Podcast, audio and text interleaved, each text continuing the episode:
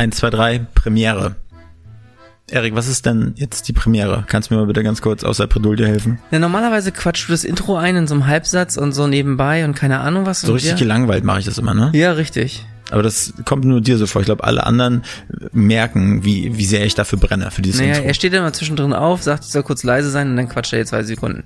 Und ich dachte mir, so eine Einleitung in so eine Folge sollte ja eigentlich auch sein, dass wir wirklich auf die Person hinleiten und das vielleicht auch aufnehmen, nachdem wir die Folge also gerade aufgezeichnet haben mit der entsprechenden Damit Person. man die Emotionen noch so richtig einfangen kann. Die Emociones. Und jetzt die Frage, mit wem haben wir gerade gesprochen? Der Pamela Schobis. Und wofür steht sie?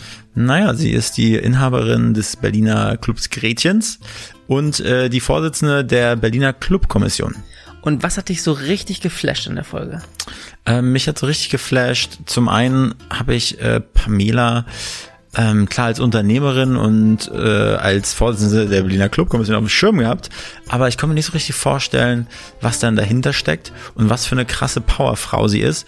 Und äh, dass sie quasi mit Wattebäuchchen oder wie ich in der Folge gesagt habe, mit Fliegenklatschen gegen Windmühlen angekämpft hat, dass man einfach, wenn man was, also wenn sich Riesenmauern äh, auftun, wenn, wenn zum Beispiel Gebäude oder äh, Grundstücke verkauft werden sollen, riesengroße Immobilienhaie davor stehen, dass man und man als kleiner Mann denkt, man kann da nichts gegen ausrichten, man hat einfach verloren, dass man, wenn man sich politisch engagiert oder wenn man die richtigen Hebel ähm, ja zu nutzen weiß, wie, äh, wie man die, wie man die hebelt, wie man die be benutzt quasi, dann kann das auch was werden. Und das war sozusagen das größte Learning.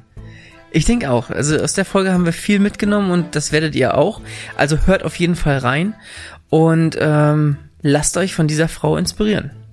Genau, und äh, ja, unterstützt die Berliner Club-Community, die Berliner Clubs und ja, Aufruf von unserer Seite nochmal, ähm, unterstützt die Berliner Clubs. Das ist wirklich ein essentieller Bestandteil unserer geilen Hauptstadt. Also, Okay, viel Spaß beim Hören. tschüss.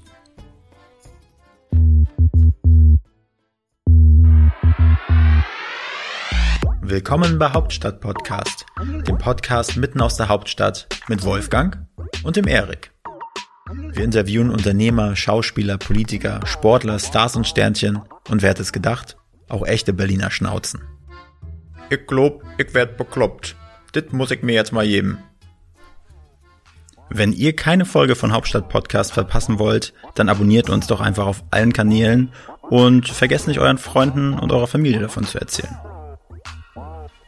Moin und herzlich willkommen beim Hauptstadt Podcast mit dem, äh, ja, würde ich sagen, zart anmutenden Erik, Und dem wunderschönen, strahlenden wie immer. äh, Wolfgang, der heute sogar eine Bomberjacke trägt. Äh, und heute ist zu Gast, heute zu Gast, heute wird's, äh, wir sind ja Hauptstadt Podcast Berlin und Berlin ist ja auch irgendwie die Hauptstadt der Clubs. Und heute haben wir zu Gast Pamela Schobis. Und Pamela ist nämlich die Inhaberin des Berliner Clubs Gretchens und die Vorsitzende der Berliner Clubkommission. Hallo. Hallo. Hallo. So, äh, wir, ich habe gesehen, du kommst ja gar nicht aus Berlin. Du bist ja keine, keine Urbulette, lebst aber schon seit, glaube ich, Anfang der 90er Jahre hier. Ähm, aber trotzdem musst du dich auch unserer äh, wirklich äh, sehr, sehr spannenden Frage stellen. Tiefgreifend eigentlich. Ja. Genau, wir fragen jeden Gast, was magst du an Berlin und was gefällt dir vielleicht nicht so richtig gut? Ich mag an Berlin und deshalb bin ich damals auch hierher gekommen, dass es halt irgendwie so bunt ist und so chaotisch und dadurch halt irgendwie so furchtbar frei. Und ähm, ich finde nicht so gut, dass ich das Gefühl habe, dass sich das gerade so ein bisschen verändert. Also, dass es irgendwie so viele Leute gibt, die es irgendwie unchaotischer machen möchten und damit weniger frei. Okay. Ja, Ja. Das, das macht Sinn. Ähm, Pamela, äh, Pamela, Entschuldigung. Oh Gott, Pamela. So, Pamela, äh, wie bist du, wie bist du ins, in, ins äh, also quasi ins, ins Club, in, ins Club-Universum eingetaucht in Berlin? Wie kam es dazu? Also äh, kannst du uns mal ein bisschen von deiner Story erzählen, wie du nach Berlin gekommen bist, was dir dazu bewegt hat? Das hast du ja schon irgendwie kurz angerissen, aber dann, wie du auch kamst, einen eigenen Club zu haben und dann auch in anderen Ämtern tätig zu sein. Also ich bin 93 direkt nach dem Abitur nach Berlin gekommen, habe aber eine Bankausbildung gemacht, ganz furchtbar spießig.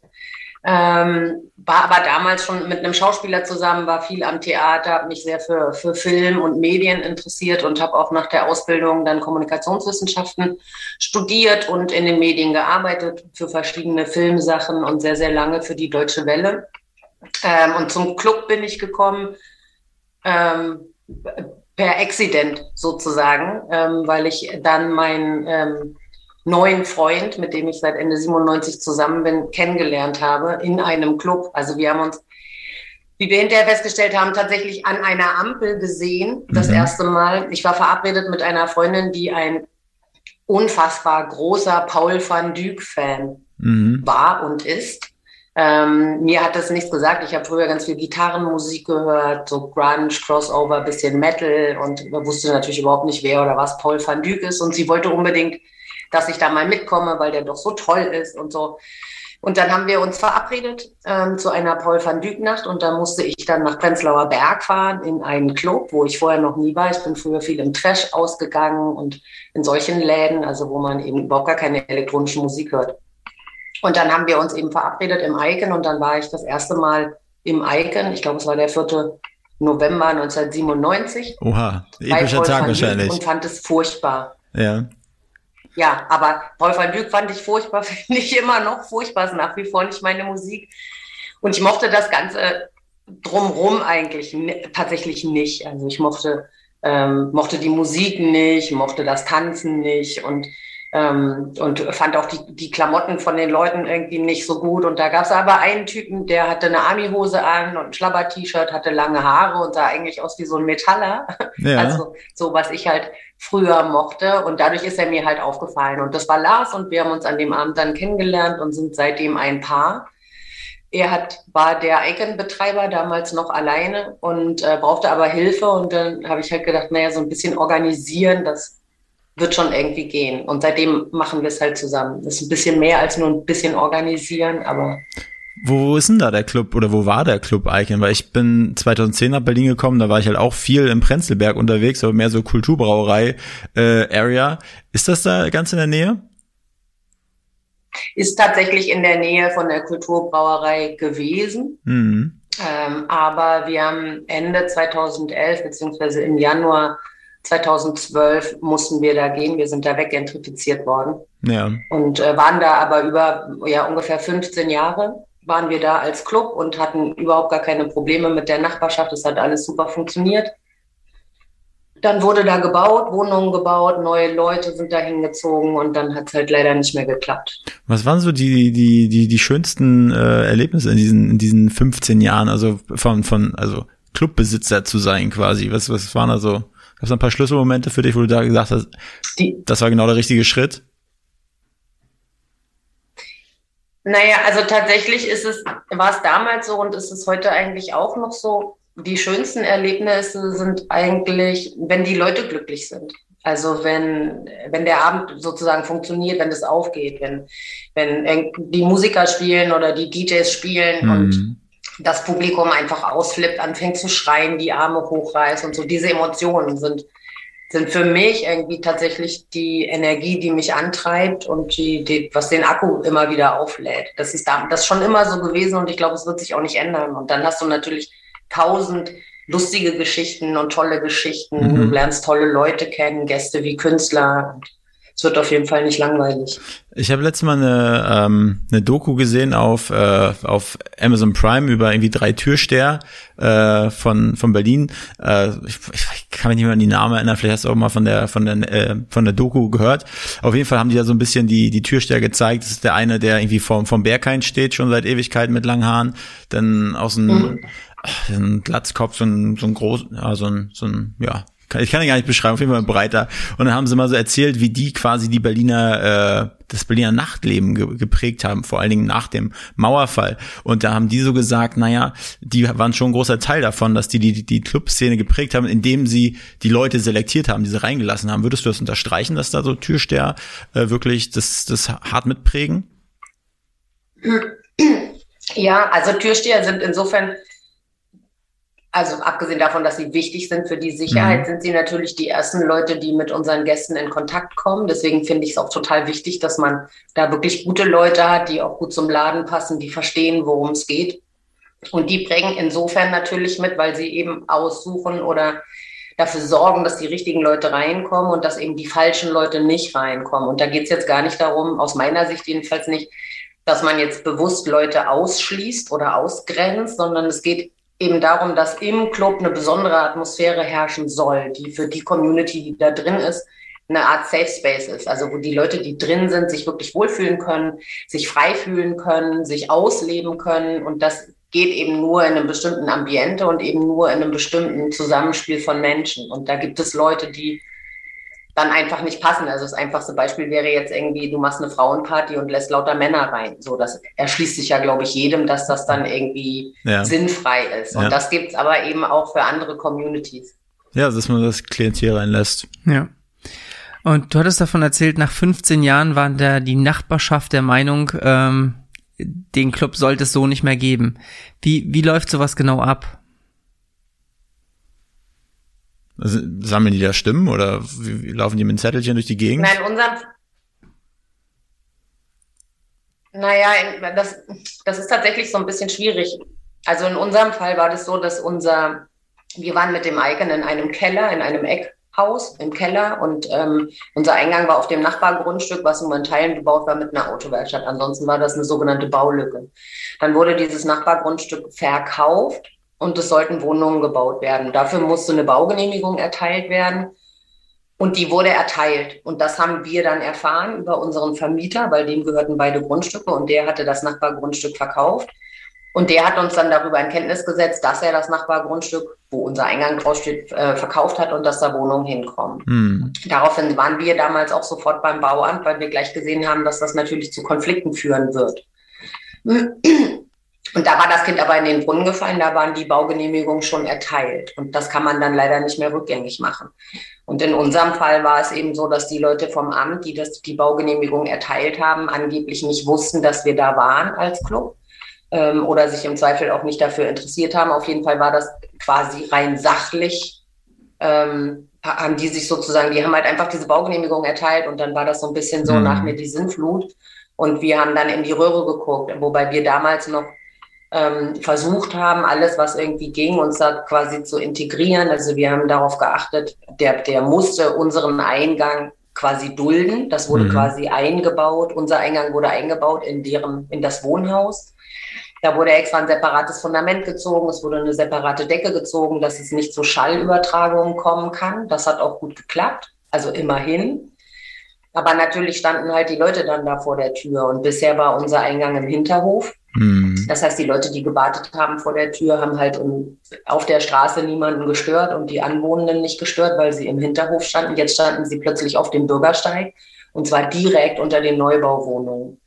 Und das hat dann am Ende zu Konflikten geführt, wobei das in unserem speziellen Fall auch so war, dass man uns tatsächlich äh, von Amts wegen erstmal eine, eine Genehmigung entzogen hat mhm. mit dem Verweis darauf, dass das jetzt quasi mit den Wohnungen nicht mehr funktioniert. Das konnten wir rückgängig machen, weil wir ganz viel Unterstützung hatten von unserer Community, von unseren Künstlern und dann auch plötzlich ganz viel politischen Rückenwind hatten von, von eigentlich allen ähm, Fraktionen, die es da in Pankow damals gab, die gesagt haben, so das ist, das kann nicht sein, dass hier einfach so eine Genehmigung erteilt wird und dieser Club dann einfach weg muss, obwohl der da seit ja. 15 Jahren ist, weil man konnte da halt schon so ein Clubsterben beobachten. Ja.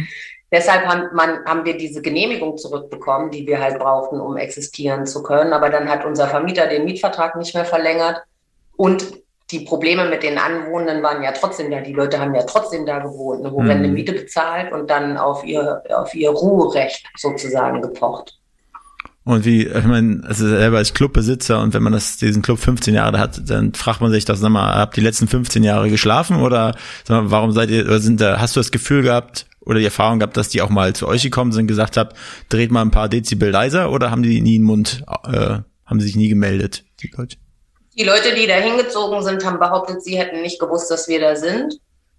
Ähm, das ist insofern nachvollziehbar, weil viele Clubs jetzt nicht irgendwie 3000 Werbebanner davor aufstellen. Also mhm. wir, das ist ja auch einfach so üblich. Nichtsdestotrotz finde ich persönlich schon, guckt man sich ja eigentlich an, wo man hinzieht. Aber das kann ich jetzt nicht mit Bestimmtheit sagen, ob die das nun wussten oder nicht wussten. Aber mit den Leuten, die da eingezogen sind, konnte man tatsächlich nicht sprechen. Also die haben mhm. nicht mit uns gesprochen.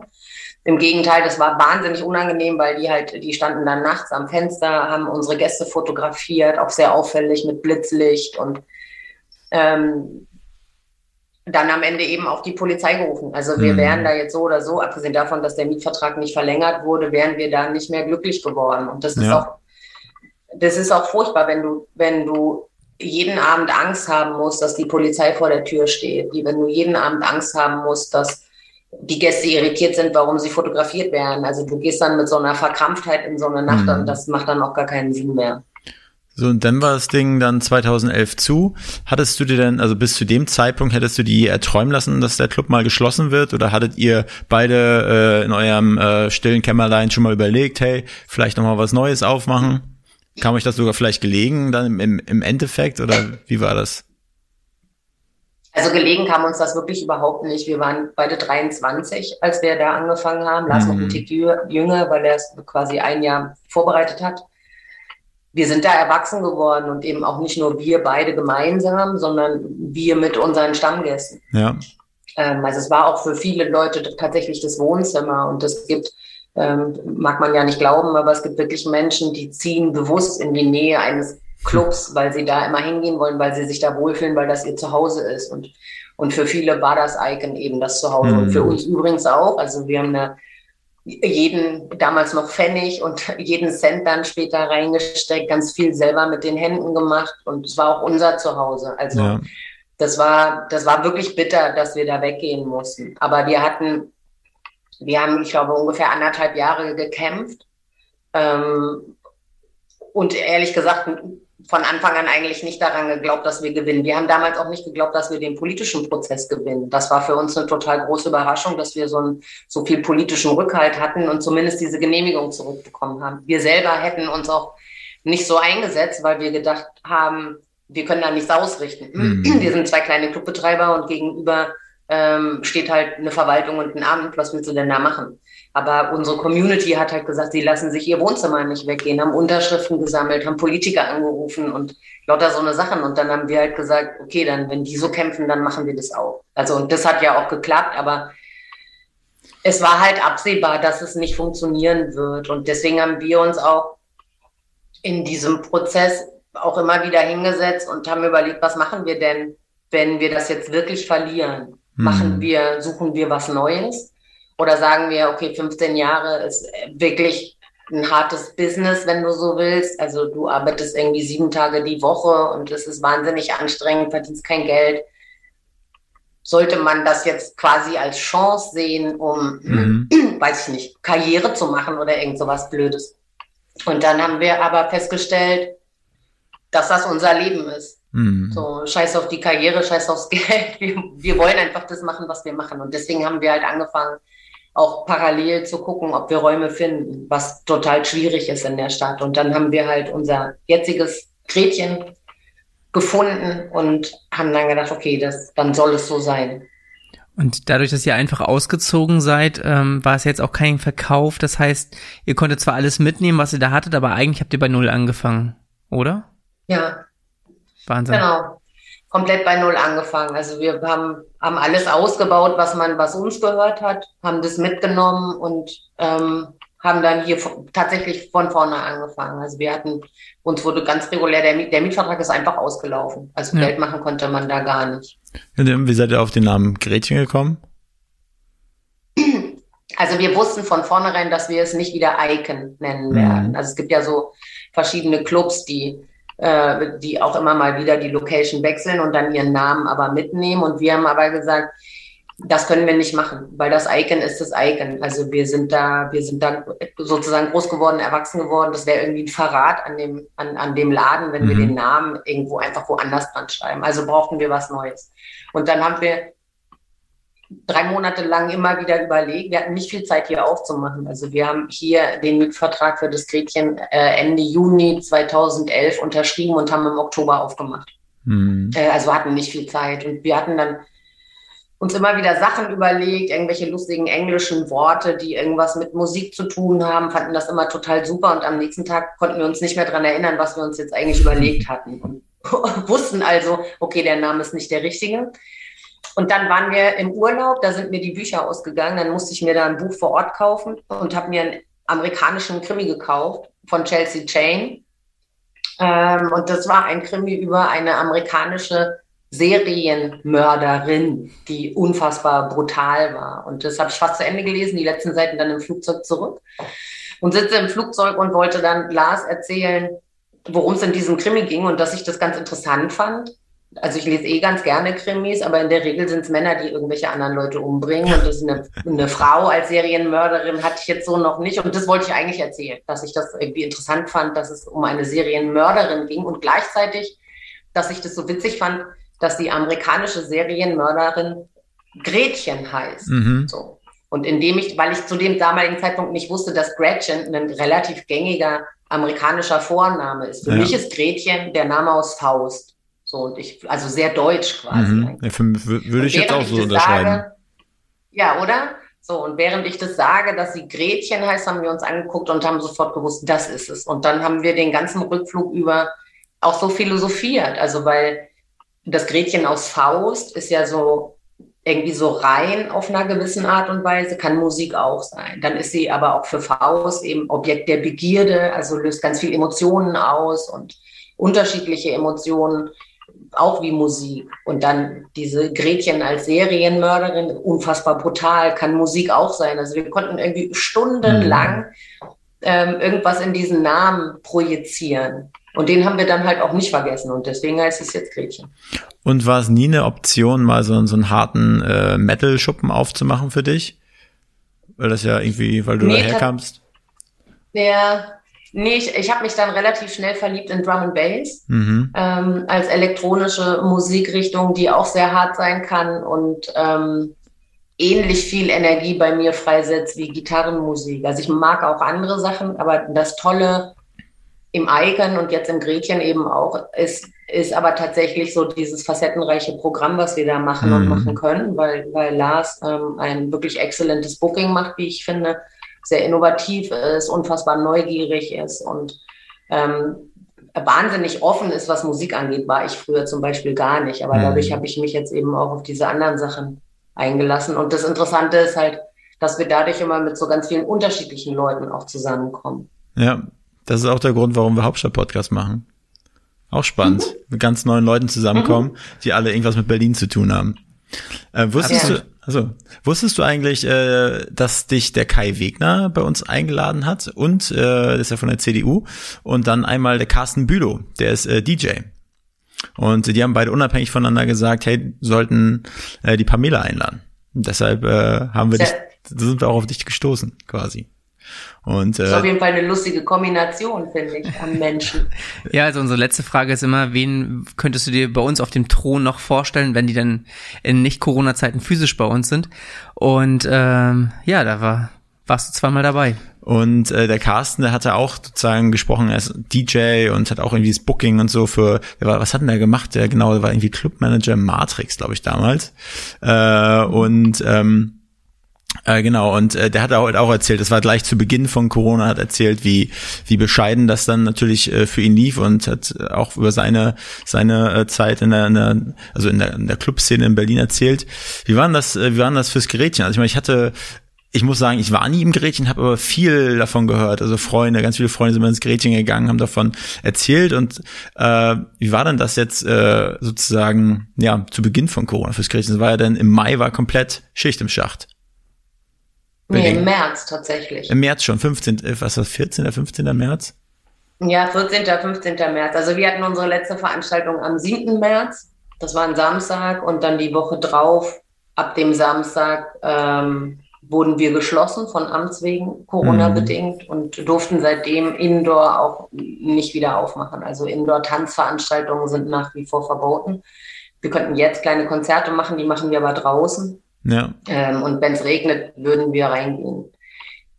Naja, wir waren, ich bin ja auch die Vorsitzende der Clubkommission, das heißt, ich mache sowieso relativ viel so politische Arbeit und ähm, habe eben auch mit meinen Kolleginnen und Kollegen ähm, aus der Clubszene entsprechend zu tun. Und wir haben, wir haben mit dem Gretchen von Corona relativ früh mitbekommen oder hatten Berührungspunkte, weil wir zum Beispiel äh, im März ähm, eine israelische Band gehabt hätten bei uns im Laden. In Israel war der war Corona früher. Mhm. Ähm, und da, da, brach uns halt schon im Februar dieses Booking weg. Also die Band hat im Februar das Booking ja. für den März gecancelt mit Verweis auf Corona, weil sie sonst in Quarantäne gekommen wären, wenn sie das Land verlassen hätten. Und da haben sie gesagt, das können sie sich nicht leisten, weil sie ja auch noch andere Tourdaten haben. Deswegen können sie nicht kommen. Das war so für uns im Februar schon so, aha, interessant. Also weil wir Corona ja alle nur aus dem Fernsehen kannten. Mhm. Aber da war der erste Berührungspunkt. Und dann gab es ja Ende Februar, Anfang März die ersten Fälle in der Clubszene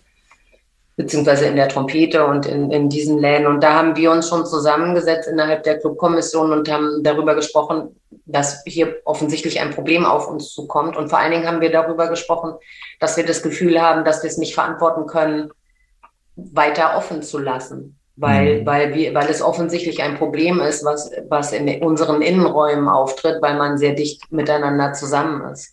Das ist schon krass. Deswegen, ne? Ähm, ja. Ich, meine, ihr, ihr in der Clubkommission und legt euch sozusagen ja irgendwie die, die eigene Schlinge um den Hals, ne? Aber ich meine, fürs Wohl der, der Bevölkerung quasi. Ja, im Grunde zum, zum Wohl der Bevölkerung, weil wir halt, weil das, da ging es ja noch gar nicht um Aerosole, aber es war irgendwie logisch. Also selbst so eine, selbst eine, eine, eine normale Grippe oder eine Erkältung ist, ist ja jedem klar, wenn man dicht zusammensteht, überträgt man das jetzt eher, als wenn man weit davon entfernt steht. Mhm. Und da ging es, wie gesagt, noch gar nicht um Aerosole, aber es war, es lag irgendwie so ein bisschen auf der Hand, dass es was mit Nähe und Enge und Innenräumen zu tun hat. Deswegen haben wir halt darüber nachgedacht und ähm, zum einen, damit sich niemand ansteckt. Niemand wusste ja genau, in welche Richtung das geht und wie gefährlich das sein kann. Und zum anderen aber natürlich auch, das konnte man schon sehen bei diesen Trompetefällen. Also die Clubkultur wird relativ schnell aus der Bevölkerung stigmatisiert, wenn irgendwas ist. Mhm. Ähm, also es, es, ist dann immer irgendwie so diese hedonistischen Idioten, ähm, die denken nur an sich und so weiter. Und, mhm. und es geht nur um Sex, Drugs, Rock'n'Roll. Und das ist ja überhaupt nicht so. Aber Leute, die mit Clubkulturen nicht sozialisiert sind und nicht wissen, worum es eigentlich geht, verdammen das halt sehr schnell. Das ja. heißt, für uns ist das immer so eine gewisse Gratwanderung ähm, nach außen eben auch. Und das war auf jeden Fall auch mit ein Grund. Aber im Wesentlichen ging es darum, dass wir real, eben einfach realisiert haben, okay, das ist problematisch. Wobei natürlich niemand damit gerechnet hat, dass es so lange dauern wird. Naja, und dann waren wir geschlossen und dann brauchte das, obwohl wir ja eigentlich alle wussten, was auf uns zukommt, haben wir, glaube ich, alle irgendwie so ein paar Tage gebraucht zu realisieren, dass jetzt quasi nur noch Geld vom Konto runtergeht, die ganzen Fixkosten, Löhne und alles mhm. und definitiv kein einziger Euro mehr dazukommt und dass wir da auf massive Probleme zusteuern, alle. Und, und dann haben wir halt versucht Bitte. zu handeln. Ja, ich wollte, darauf wollte ich hinaus. Also, wenn man das jetzt schon vor Augen hat, was das bedeutet und dass sich das vielleicht auch über ein Zeitfenster erstreckt, das nicht abzusehen ist, wie sah denn eure Arbeit in der Clubkommission danach aus? Also auch die anderen Clubs zu unterstützen, vielleicht mit der Politik Hilfspakete noch weiter zu besprechen oder was waren dann die Herausforderungen? Also ich habe mein, glaube ich, mein allererstes Forderungspapier an den Berliner Senat ähm, tatsächlich in der Woche geschrieben, bevor man uns beschlossen hat, weil, weil es irgendwie absehbar war, dass das passieren wird. Das waren auch die Signale, die aus dem Abgeordnetenhaus gekommen sind. Also wir haben halt ganz, ganz schnell versucht, darauf aufmerksam zu machen, dass wir da, damals, das war ja noch vor dem Lockdown aller anderen, also wir waren quasi die einzigen, die, die wirklich straight geschlossen waren, weil die, weil es auch die ersten Fälle äh, eben in, im Clubumfeld gab, die aufgetreten sind. Und es war halt total klar, dass niemand von uns Miete bezahlen wird können, wenn, weil die Einnahmen weg sind. Also das heißt, wir haben uns sehr, sehr schnell an den Berliner Senat gewendet und um Hilfe gebeten. Das ist das eine. Ähm, und dann haben wir äh, tatsächlich auch alle super schnell sehr viel Hilfe aus unseren eigenen Communities erfahren. Also es gab dann relativ schnell bei den ersten Clubs ähm, Start Next Kampagnen, die, mhm. die, weil sie einfach nicht wussten, wie sie irgendwie 20 Tage später eben ihre Miete überweisen sollen, die halt ihre Crowd um Mithilfe gebeten hat. Und das hat dankenswerterweise wirklich gut funktioniert. Also man muss ganz ehrlich sagen, dass uns so die ersten vier bis acht Wochen in Teilen sogar länger ähm, einzig und allein unsere Community gerettet hat, weil die gespendet haben.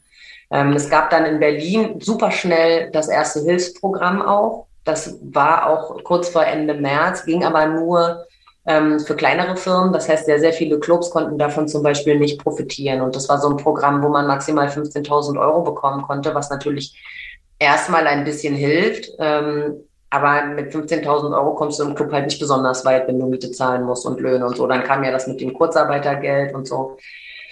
Ähm, also die, die Community hat uns da gerettet und dann haben wir eben auch weiter versucht, Aufmerksamkeit zu generieren und haben als Clubkommission zusammen mit Reclaim Club Culture United We Stream aus der Taufe gehoben als ähm, Streaming-Format, weil wir dann ja auch in Richtung Lockdown gesteuert sind und klar war, die Leute sollen zu Hause bleiben. Und wir haben uns halt überlegt, dass zum einen ähm, fehlte uns Geld. Zum anderen fehlte den Künstlerinnen irgendwie die Möglichkeit, irgendwo aufzutreten, also sichtbar zu sein. Und zum dritten fehlte natürlich den Leuten zu Hause oder überhaupt überall die Kunst, die Kultur und die Musik. Und deswegen haben wir gedacht, wir, wir, wir versuchen, ähm, ein Streaming-Angebot auf die Beine zu stellen. Heute weiß ja jeder, was das ist, aber damals mhm. war das echt noch so irgendwie, wie macht man das eigentlich und wie kriegen wir das hin? Und dann haben wir halt United We Stream aus der Taufe gehoben und haben halt aus den unterschiedlichsten Berliner Clubs gestreamt, Spenden gesammelt und haben dadurch mehrere Fliegen mit einer Klappe geschlagen. Also Geld gesammelt, die, den Künstlerinnen eine Plattform gegeben und gleichzeitig auch tatsächlich im ersten Lockdown dafür gesorgt, dass, dass viele Leute abends einfach zu Hause geblieben sind, weil tatsächlich unfassbar viele Leute United We Stream geguckt haben und mhm. dann gechattet haben ähm, und so weiter und so fort. Das war, glaube ich, eine wirklich richtig coole Sache. Und wie hat sich das äh, verbreitet, dieses United We Stream? Also habt ihr da, über welche Kanäle habt ihr das gespielt, dass es sich so schnell verbreitet hat, dass so viele Leute davon erfahren haben?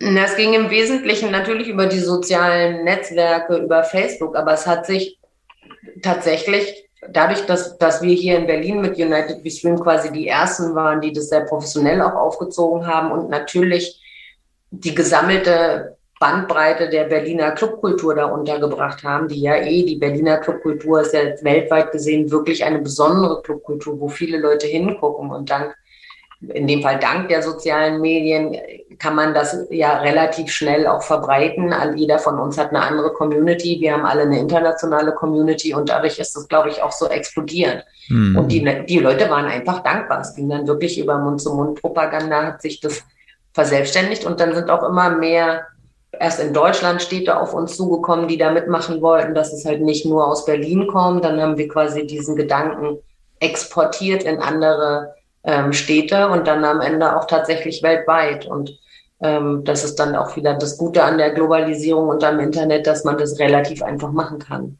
Und wie viele Leute waren da in dem Streaming für das Gretchen beispielsweise anfänglich oder dann nachher auch über die Zeit äh, live dabei? Oh, die Zahlen habe ich leider nicht mehr im Kopf, aber es waren die Zugriffsraten auf die Streams waren extrem hoch. Und wir haben das, am Anfang war das so, dass wir jeden Abend aus einem anderen Club gestreamt haben, unter anderem dann auch irgendwann aus dem Gretchen. Ähm, aber im Wesentlichen eben aus allen, immer nacheinander. Und dann haben wir ja auch alle, fast alle äh, eigenständig aus unseren Clubs gestreamt. Und das ist dann total unterschiedlich. Also wir haben zum Beispiel sehr bewusst für unsere Drum and Bass Community gestreamt, das auch bewusst nicht über Facebook gemacht oder über YouTube, weil wir nicht random Leute dahin ziehen wollten, sondern tatsächlich unsere eigene Community, unsere Stammgäste ansprechen wollten und da eben auch wie so ein wie so ein Safe Space schaffen wollten, der jetzt, wo, wo die Leute nicht so drüber wegscrollen und dann mal eine Minute da sind, irgendeinen blöden Kommentar hinterlassen mhm. und wieder mhm. weg sind, sondern wir wollten quasi so ein Community-Ding schaffen und sind deshalb auf einer anderen Plattform. Das haben wir zwar über Facebook beworben, aber man musste sich dann da extra hinklicken. Also es gab so ein paar Hürden. Und das, jetzt haben wir gerade Sommerpause, das machen wir aber immer noch. Und da ist halt, wir, wir streamen halt außerhalb der Sommerpause immer 90 Minuten auf den Donnerstag von 20 Uhr bis halb 10. Und da kommt halt unsere Community tatsächlich pünktlich um 20 Uhr. Äh, wenn jemand zu spät kommt, der entschuldigt sich dann. Und wenn jemand früher gehen muss als halb zehn, dann erklärt er auch, warum er so früh aufstehen muss. Also es sind dann ist so ein harter Kern an Leuten, sind auch immer wieder neue dabei. Mhm. Aber ähm, wir, wir haben das auch umbenannt im Laufe der Zeit. Das ist jetzt unsere Therapiestunde. Aber ist das denn auch so, wie kann ich mir das vorstellen? Ich habe wirklich das nie genutzt, so ein, so ein, so ein Live-Musik-Stream. Äh, ist denn das so, dass die Community im Wohnzimmer steht und dann dazu richtig, richtig anfängt zu tanzen? Oder glaubst du, die genießen es einfach sitzen mit, mit Chips auf der Couch? Ich glaube, es gibt, es gibt alle möglichen Facetten, aber als wir angefangen haben mit United We Stream am Anfang der Pandemie, ähm, da war das Internet voll mit Videos von, also mit so, mit so Selfie-Videos von Leuten, mhm. wie sie zu Hause in ihrer Küche tanzen. Da gab es irgendwie die coolsten Sachen, Leute, die sich dann zu Hause in ihrer Wohnung Lichterketten aufgehängt haben, ähm, die irgendwie geblinkt haben und dann haben die sich gefilmt und das ins Internet gestellt. Und ich habe selber zwei Freundinnen, von denen ich weiß, dass die, wenn sie sich so einen Stream angucken, tatsächlich auch tanzen zu mhm. Hause in der Küche. Ähm, andere, glaube ich, lassen es nebenbei laufen. Ja. Jetzt bei unserem Stream gibt es halt eben so einen harten Kern an Leuten. Wir unterhalten uns dann über den Chat. Ähm, und da gibt es dann auch immer wieder so die diversen Hinweise, dass der Nachbar sich schon dran gewöhnt hat, dass es donnerstags ab 20 Uhr ein bisschen lauter ist in der Wohnung und, und lustig. Möchtest du, Erik? Nee. Wie kam es denn, also Sie hatten ja vorher kurz über die Berliner äh, äh, Clubkommission gesprochen. Hatte sich das sozusagen aus deiner ersten, in Anführungsstrichen, Misere, Problem mit dem Icon Club, ist das gewachsen, dass du quasi Verbindungen in die Politik hattest und das irgendwie auch aufrechterhalten wolltest und vielleicht irgendwas, ja, also wie, wie ist das entstanden mit der Berliner Clubkommission? Ja, das Icon war die, die eine Sache, wo ich da, da, da waren wir das erste Mal in Kontakt mit der Politik und waren das erste Mal in, äh, bei solchen lustigen Veranstaltungen wie Bezirksverordnetenversammlungen, wo, wir, wo ich damals nicht wusste, was das eigentlich ist und äh, diese ganzen lustigen Bezirksparlamentsausschüsse äh, und so weiter, da waren wir dann eingeladen und hatten eben auch mit, eigentlich mit allen verschiedenen Fraktionen zu tun, die uns relativ viel erklärt haben. Und das war auf jeden Fall sehr interessant. Aber das Interessanteste war tatsächlich, dass ich da gesehen habe, dass man offensichtlich was erreichen kann, wenn man sich als normaler Mensch aus der Zivilgesellschaft heraus engagiert. So, das war dann ja so 2010, 2011. Dann ähm, sind wir da unabhängig von der Politik mussten wir weg, sind dann hier auf das Gelände, wo wir jetzt sind, auf das sogenannte Dragoner-Areal. Diesen Ort haben wir uns explizit ausgesucht, weil es ein Gewerbegebiet ist und weil es keine Nachbarn mhm. in direkter Nähe zum Eingang gibt. Und Sehr wir dachten, dass die Häuser, ja, ja klar, man lernt ja, ne? So. Ähm, und, und wir uns relativ sicher waren, dass man das auf jeden Fall hinbekommt, ohne Ärger mit der Nachbarschaft. Und dann waren wir ziemlich genau ein Jahr hier und dann herausfinden zu müssen, dass das Gelände, das dem Bund gehörte, vom Bund verkauft werden sollte an einen privaten Investor. Das ist ein, ein riesiges Ge Gebiet, 4,7 Hektar. Das hatte, man lernt dann so Begriffe wie Verkehrswert. Also wir, wir wussten dann, ich wusste dann irgendwie, okay, das hat einen Verkehrswert von 13 Millionen. Das wurde dann das erste Mal verkauft. Da haben wir noch gedacht, so, ah ja, kann man nicht viel machen. Das, dieser Verkauf ist dann irgendwie geplatzt. Und dann kam es zu einem zweiten Verkauf. Und da wurde also das Gelände musste damals vom Bund in einem Bieterverfahren verkauft werden. Und der Wert eigentlich, der festgelegt war, lag bei 13 Millionen. Und das höchste Angebot ähm, hat ein Immobilieninvestor, man könnte auch sagen High, abgegeben ähm, mit 36 Millionen. Also dreimal so viel quasi, wie das Gelände eigentlich wert ist. Und da muss man jetzt kein abgeschlossenes Hochschulstudium haben, um sich zu überlegen, dass wenn der so viel Geld dafür bezahlt, dafür, dass er das Gelände kauft, wo, wo relativ viel Leerstand ist, wo relativ viel auch kaputt ist, dass der da sehr viel mehr Geld noch investieren muss, um mhm. das irgendwie herzurichten und Sachen zu bauen. Und dann kann man sich auch relativ schnell überlegen, dass der dann das wahrscheinlich nicht für eine besonders sozial günstige Miete vermietet. So, also ja. war total klar, dass wir das im Zweifel verlieren werden, nicht nur wir, sondern alle Gewerbetreibenden, die hier noch sind. Und dann sind damals, also wir haben halt gedacht, so super, vom Regen in die Traufe, gerade nochmal neu angefangen, verschuldet äh, und jetzt das. Und dann sind zivilgesellschaftliche Akteure, aber auch äh, Leute aus der Politik auf uns zugekommen, die gesagt haben, so, hey, habt ihr mitgekriegt, was hier eigentlich passieren soll? Wir würden, wir wehr, wollen uns wehren, wir wollen das verhindern, dass das hier an einen Investor geht. Wollt ihr da mitmachen? Und dann haben wir gesagt, ja, wollen wir. Zumal wir parallel, wir wohnen seit 1997 auch in einem Haus in Kreuzberg. Und quasi fast zeitgleich mit dem Schreiben, dass das Gelände hier verkauft werden soll an diesen Investor, haben wir zu Hause ein Schreiben bekommen, dass das Haus verkauft wird, längst in Eigentumswohnungen umgewandelt wird und wir die Wohnung gerne kaufen können für keine Ahnung wie viel sechsstellige Beträge. Äh, ansonsten müssen wir dann irgendwann ausziehen. So, also wir haben quasi zeitgleich unser unser Baby hier und unsere Wohnung verloren. Und das war so ein bisschen der Moment, wo ich gedacht habe, so irgendwas läuft hier falsch. Und wir haben uns dann in der Hausgemeinschaft zu Hause in unserem Wohnhaus organisiert und haben tatsächlich es geschafft, den Bezirk Kreuzberg davon zu überzeugen, das Vorkaufsrecht zu nutzen. Das, das gab es bisher nur ein einziges Mal in Berlin in Schöneberg. In Kreuzberg mhm. hatte das noch niemand gemacht. Und damit sind wir in Kreuzberg das erste Haus, wofür der Bezirk sein Vorkaufsrecht bezogen hat. Wir wohnen da auch immer noch. Das Haus ist nicht an diesen, an diese luxemburgische äh, Gesellschaft übertragen worden, sondern gehört jetzt einer landeseigenen Wohnungsbaugesellschaft. Also mhm. da haben wir gewonnen. Das war ein langer Kampf, aber wir haben gewonnen zusammen mit dem Bezirk. Und auch das Dragoner-Areal ist nicht an einen Investor gegangen, sondern gehört jetzt dem Land Berlin. Und dafür haben wir extrem hart gearbeitet aus der Zivilgesellschaft heraus. Aber es bringt halt was, und ähm, weil du nach der Clubkommission gefragt hast, also ich habe so ein bisschen Blut geleckt, ähm, weil ich hatte ja ganz am Anfang gesagt, warum ich nach Berlin gekommen bin und ich habe das Gefühl, es verändert sich zum Unguten. Ich habe aber gesehen, dass man was dagegen machen kann.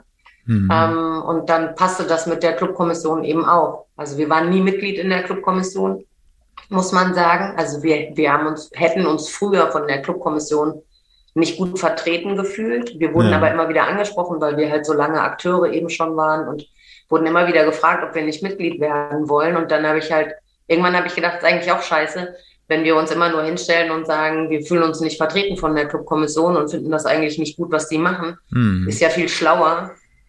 Man geht mit dazu ja. und, und arbeitet mit und guckt, ob man es nicht irgendwie verändern kann oder selber was machen kann. Das ist schon krass, ne? Wenn man, also ich würde wahrscheinlich jetzt auch so denken, weil ich, ne, ich war zum Glück heute noch nie in der Situation, dass ich irgendwie hätte wirklich mal was ändern müssen oder selber dafür kämpfen müssen.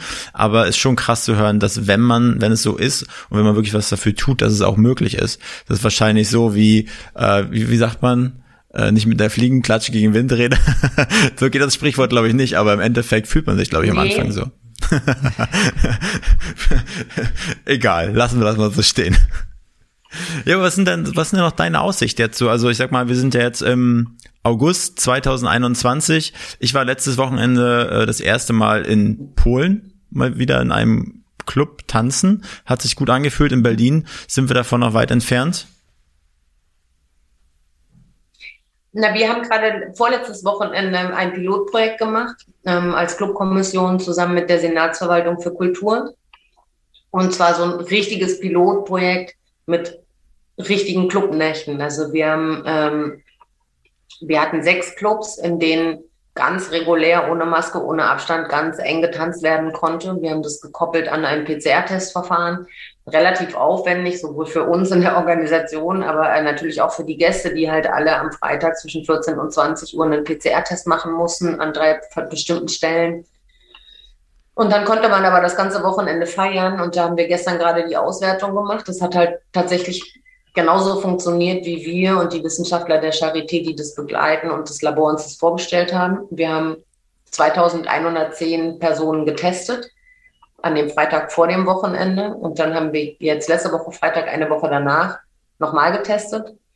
Wir haben vorher sieben positive Corona-Fälle rausgezogen mhm. und hinterher keinen. Also sozusagen, was zu beweisen war, ja. man kann sehr wohl sichere Clubnächte machen, wenn man entsprechende Vorkehrungsmaßnahmen trifft. Wie gesagt, das ist sehr aufwendig, das ist jetzt nicht unbedingt unser Wunsch für die Zukunft, aber ja. es ist zumindest eine Perspektive, die man nutzen könnte für den Herbst, weil das ist eigentlich das große Problem, dass wir seit 18 Monaten einfach nach wie vor nicht wissen, wann es oder wie es weitergeht. Also das Wann, dass wir das nicht wissen, äh, konnten die ganze Zeit, das haben wir eigentlich alle verstanden, weil die Pandemie relativ berechenbar ist, aber dass wir nicht wissen, wie es weitergehen kann, das ist für uns halt eigentlich eine Katastrophe. Und wir finden halt, dass wir eigentlich genug gelernt haben. Also wir wissen um die Aerosole, wir wissen zum Beispiel, dass es draußen nicht so schlimm ist. Deswegen dürfen wir jetzt ja auch glücklicherweise tanzen in den Außenbereichen. Ähm, für uns unverständlich, dass wir erst so spät damit haben anfangen können, mhm. weil die Wissenschaftler und Wissenschaftlerinnen eigentlich äh, das klar belegt hatten, auch schon früher, aber immerhin, es geht. Und es gibt eben auch Möglichkeiten, wie man drin feiern könnte und Konzerte veranstalten könnte und einfach wieder Räume schaffen kann für die Communities. Es gibt so mhm. unfassbar viele Leute, die wirklich extrem darunter leiden, dass wir nicht offen haben, unabhängig von uns selber. Einfach Menschen, die gerade auch queere Menschen, die die das einfach brauchen, um sich auszuleben. Also es gäbe Möglichkeiten und da werden wir von der Politik ein bisschen im Stich gelassen. Und das wäre, das wäre halt gut, wenn sich da was ändert. Und mit diesem Pilotprojekt, mit dem Verfahren, was wir da entwickelt haben, haben wir auf jeden Fall bewiesen, dass es wirklich möglich ist, hm. sicherzustellen, dass es nicht zur Ansteckung kommt. Und jetzt hoffen wir darauf, dass, dass es ein Learning gibt. Und mit dem Blick auf die Wahl gibt es da eine Partei, wo du sagst, die unterstützt eure Interessen mehr als einer als andere? Also wo geht der Haken hin? Wo geht der Haken hin? Sagen, nee, es, es, geht ja jetzt erstmal um die um die wirtschaftliche Seite. Wir haben wir nicht die private Frage gestellt. Ähm. Also in Berlin ist es tatsächlich so. Da sind wir aber auch, da haben wir wirklich Glück. Die Berliner Politik, die demokratischen Fraktionen ähm, haben in Berlin die Wichtigkeit der Clubkultur verstanden aus den unterschiedlichsten Perspektiven. Also da gibt es natürlich die einen, die eher irgendwie die wirtschaftliche Komponente sehen, weil wir sind eine große Wirtschaftskraft, wenn nicht zufällig gerade Corona ist, ja. ähm, weil wir unglaublich viele Leute nach Berlin ziehen. Ähm, und wir ziehen auch nicht nur die Leute zu uns, zu unseren Partys und unseren Konzerten, sondern wir ziehen einfach sehr, sehr viele junge Leute in diese Stadt, die hier leben wollen, wovon eben entsprechende Firmen auch profitieren. Das sagen ja auch ganz viele, die dann ihren ihren Wirtschaftsstandort nach Berlin verlegen, weil sie hier einfach gute Leute bekommen ähm, und eben nicht in, weiß ich nicht, will jetzt keiner Stadt so nahe treten, Bielefeld vielleicht mhm. oder so. Ähm, und dann gibt's natürlich irgendwie die, die eher so die soziale Komponente verstehen, die Safe Spaces verstehen, aber tatsächlich haben wir ähm, in Berlin eigentlich in allen demokratischen Fraktionen wirklich gute Unterstützer. Und das ist, ähm, sind die Grünen genauso wie die SPD, wie die Linken, ähm, und auch die CDU, was man mhm. jetzt vielleicht erstmal nicht glauben würde, aber es gibt auch, ähm, also auch die, die Berliner CDU versteht es auch. Das ist auf der Bundesebene tatsächlich nicht so einfach. Ähm, also ich bin ja außerdem auch die politische Sprecherin der Livecom und arbeite auch auf der Bundesebene. Es gibt auch CDUler auf der Bundesebene, die das verstehen, aber da ist es, ist es schwieriger, das zu erklären ich meine, Berlin und Deutschland ist ja nicht immer dasselbe. Ne? Wenn man so mit, mit Leuten aus, wie du meinst, Bielefeld spricht und die sehen Berlin halt schon als, als Paradies, als Tropenreservoir äh, an. Ja, und ich glaube, dass es auf der Bundesebene tatsächlich auch verschiedene Politikerinnen und Politiker gibt, die Berlin schon irgendwie so ein bisschen spooky mhm. finden. Ja, nicht so wirklich repräsentativ. Wie äh, wir von der Hauptstadt, vom Hauptstadt-Podcast haben ja auch eine kleine, feine Community äh, hinter uns versammelt. Und wie kann dann unsere Community, die Berliner Clubs oder auch das Gretchen äh, äh, unterstützen? Also erstmal vielleicht ähm, damit, dass es die Treue hält, also insbesondere die Leute, die halt gerne ausgehen. Also wir haben, viele von uns haben wirklich große Angst, dass wenn wir irgendwann weitermachen dürfen, dass unsere Community weg ist, dass man, dass, dass die Leute das Interesse verloren haben oder auch einfach sich umgewöhnt haben. Also das gerade von, ähm, also wir haben sozusagen die Probleme liegen auf beiden Seiten. Einmal das ganz junge Publikum, was, was normalerweise irgendwie, wenn sie so 16, 17 sind, irgendwie die ganze Zeit darauf wartet, endlich 18 zu sein, damit man ausgehen kann. Ja. Das ist jetzt sozusagen verpufft. Es gibt diese Erwartungshaltung nicht mehr, es gibt den mhm. Druck nicht mehr. Also das ist jetzt die Frage, wie erreichen wir die ganz, die jungen Leute, wenn wir wieder aufmachen, die dann gerade so 18 werden, die sich jetzt irgendwie anders sozialisiert haben. Und dann gibt's natürlich auch die unsere älteren Stammgäste, die ähm, vielleicht so alt sind wie wir, die ähm, eigentlich irgendwie so einen 24-7-Job haben und Familie haben, die sich aber trotzdem früher immer noch regelmäßig ein bis zweimal im Monat aufgerafft haben, um in den Club zu gehen, ähm, dass die vielleicht irgendwie nicht mehr so die Power haben. Also wenn man, wenn ich die anspreche, so bitte kommt wieder, irgendwie ist es bestimmt noch genauso schön wie früher. Hm.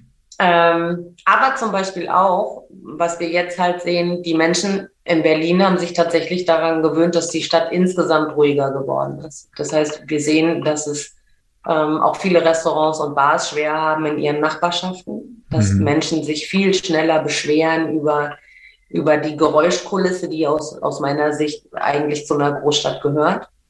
Äh, wir wissen das aus den verschiedenen Umweltämtern und Ordnungsämtern. Es gibt unglaublich viele Beschwerden aus den jeweiligen Nachbarschaften über Läden, die da schon immer waren, wo es nie Probleme gegeben hat, weil man sich aneinander gewöhnt hat.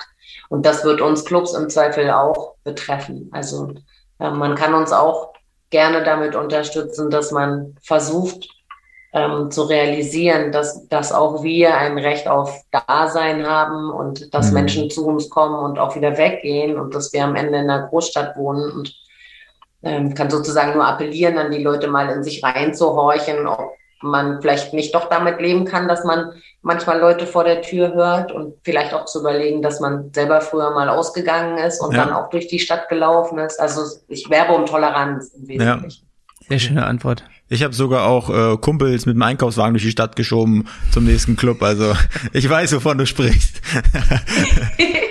genau. ähm, genau, was wollte ich jetzt sagen? Äh, ich wollte noch, genau, ich wollte fragen, genau, Kreuzberg hast du gesagt. Äh, hast du vielleicht einen Tipp, äh, ein, zwei Restaurant- oder Bartipps äh, in Kreuzberg, wo wir auf jeden Fall mal hingehen sollten? Wenn wir schon von Berlin sprechen. In Kreuzberg? Hm bin ich tatsächlich so ein bisschen überfragt. Überlege gerade, wo wir eigentlich immer hingehen. Wir laufen nämlich immer tatsächlich durch unseren eigenen Kiez. Also mhm. wir wohnen in der Nähe vom Schlesien und mögen das sehr gerne. Äh, gestern war ich beim äh, zum Goldenen Hahn, ein sehr nettes, kleines, wirklich mhm. sehr gutes Restaurant gegenüber der Markthalle. Okay. Ähm, ist relativ klein, ähm, aber leckeres Essen. Jolesch mag ich auch gern. Mhm. Ja, vielen Dank für die Tipps. Werde ich mal auschecken. Erik, Goldener Hahn, hört sich nach Hühnchen an. Ja. Da gehen wir hin. Heute, heute gehen wir ins Hofbräuhaus. Das ist ein bisschen touristisch angehaut, aber Touristen sind ja gut für die Stadt und die Haxe ist da auch sehr gut. Mhm. Okay. so, jetzt kommt die Abschlussfrage. Wen kannst du, wen würdest du dir bei uns nochmal im Podcast wünschen oder wen könntest du dir gut vorstellen? Ja, ich wusste ja, dass diese Frage kommt. Nein. Doch, in dem Fall wusste ich das. Ähm, Finde ich übrigens eine echt schwierige Frage, war aber interessant darüber nachzudenken. Ich habe nämlich gemerkt, dass ich bin irgendwie nicht so ein Fangirl von irgendwem oder irgendwas, weshalb mich diese Frage so ein bisschen in die Bredouille gebracht hat. Ich habe mir aber eure, ähm, eure Folgen mal angeguckt und bin so ein bisschen durchgescrollt. Ähm, und dabei ist mir aufgefallen, dass es verhältnismäßig wenig Frauen gibt in eurem Podcast mhm. ähm, und es sehr weißlastig ist in eurem mhm. Podcast. Und deswegen habe ich hin und her überlegt, ähm, ich würde gerne ein bisschen mehr Farbe reinbringen, sozusagen, mhm. und zwar aus, aus jeder Hinsicht und auch mal so ein ganz anderes Thema. Und ähm, würde mich freuen ähm, über Alice Hasters. Wisst ihr, wer das ist? Ist eine, ist eine, ist eine Journalistin, ist eine Journalistin, ähm, die sich sehr viel, kommt eigentlich aus Köln, lebt aber, ich glaube, immer noch in Kreuzberg ähm, beschäftigt sich viel mit dem Thema Rassismus und ähnliches. Sie hat selber auch einen Podcast, mhm. ähm, aber ich dachte vielleicht, wenn sie mal zu euch kommt und ja, bei euch ja. zu hören ist, äh, spricht sie vielleicht dadurch, also spricht man einfach nochmal ein anderes Klientel vielleicht an. Klar. Ja, auf jeden Fall. Richtig guter, richtig guter Vorschlag. Ähm, wenn auf jeden Fall mal zu ihr äh, aus, aus, wie sagt man, outreachen. Äh, über Instagram, was würdest du uns empfehlen? aufnehmen. Wie, was ich euch empfehle. Also, wie wir sie kontaktieren, äh, glaubst du, ist sie über Instagram gut zu erreichen oder wie, wie können wir sie am besten ansprechen? Ich bin tatsächlich nicht so eine, ich bin nicht so Social Media ähm, affin mhm. und Instagram insbesondere kann ich gar nicht leiden. Hab noch nicht so richtig verstanden, wofür das gut ist. Aber, aber wenn man sie googelt, findet man sie auf okay. jeden Fall. Und sie ist bestimmt bei Instagram. Gut. Sehr gut. Also Pamela, wir, wir bedanken uns wirklich recht herzlich bei dir, dass du dir die Zeit genommen hast. Das ist äh, nicht selbstverständlich. Vielen, vielen Dank dafür. Und ähm, wir wünschen dir Sehr noch einen, einen, super produktiven und Drum and Bass lastigen Tag. Und auf jeden Fall auch weiterhin so viel Erfolg. Dank, danke euch. Mach's gut, Pamela. Ciao. Danke. Tschüss. Tschüss. Diese Folge wurde produziert von NextGen Media, deiner Full-Service-Marketing-Agentur aus Berlin.